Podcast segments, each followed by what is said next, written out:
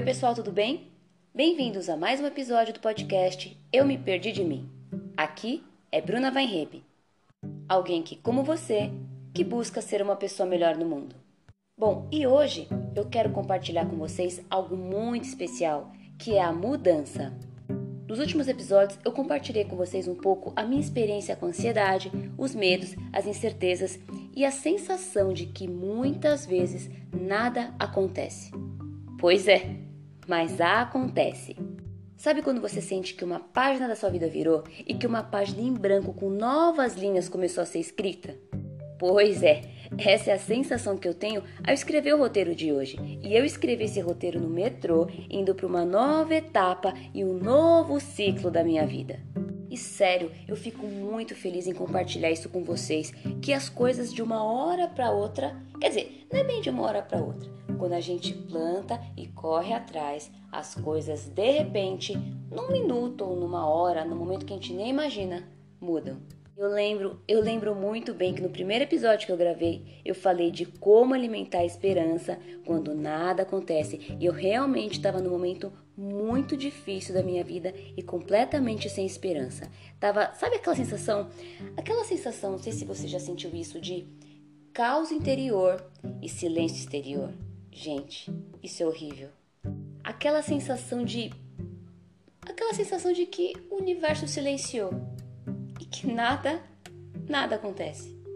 Pois é, gente, mas graças a Deus que as coisas acontecem e a gente percebe que a gente não tá sozinho, mas sim vivendo um processo de maturidade e de aprendizado para quando a mudança chegar, a gente tenha recursos suficientes para lidar com ela. E por quê?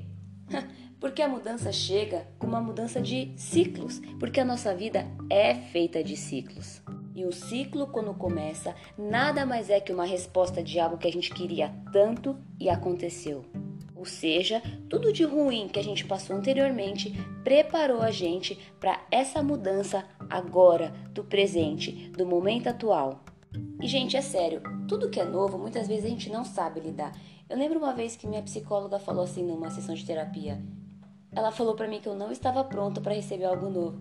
Aí eu pensei, como assim eu não estou pronta para receber algo novo? Eu estou fazendo de tudo para receber algo novo. Mas eu não, eu não estava preparada porque eu estava tão perdida e tão desconexa de mim que eu não teria recursos suficientes para lidar se eu recebesse algo novo, diferente de agora.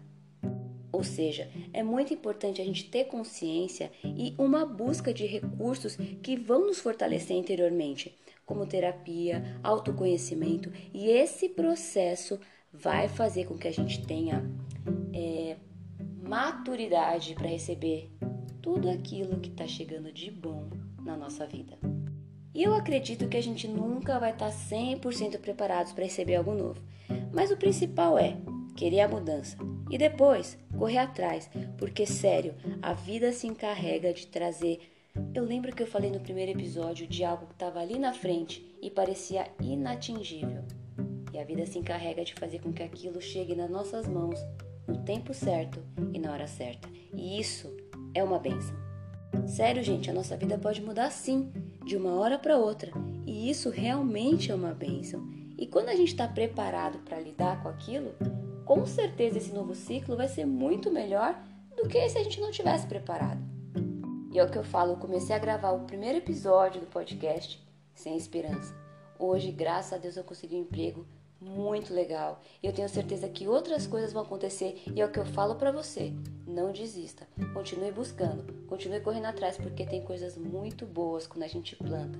Toda vez que a gente planta, a gente colhe porque a vida se encarrega de trazer tudo aquilo que vai ser bom pra gente.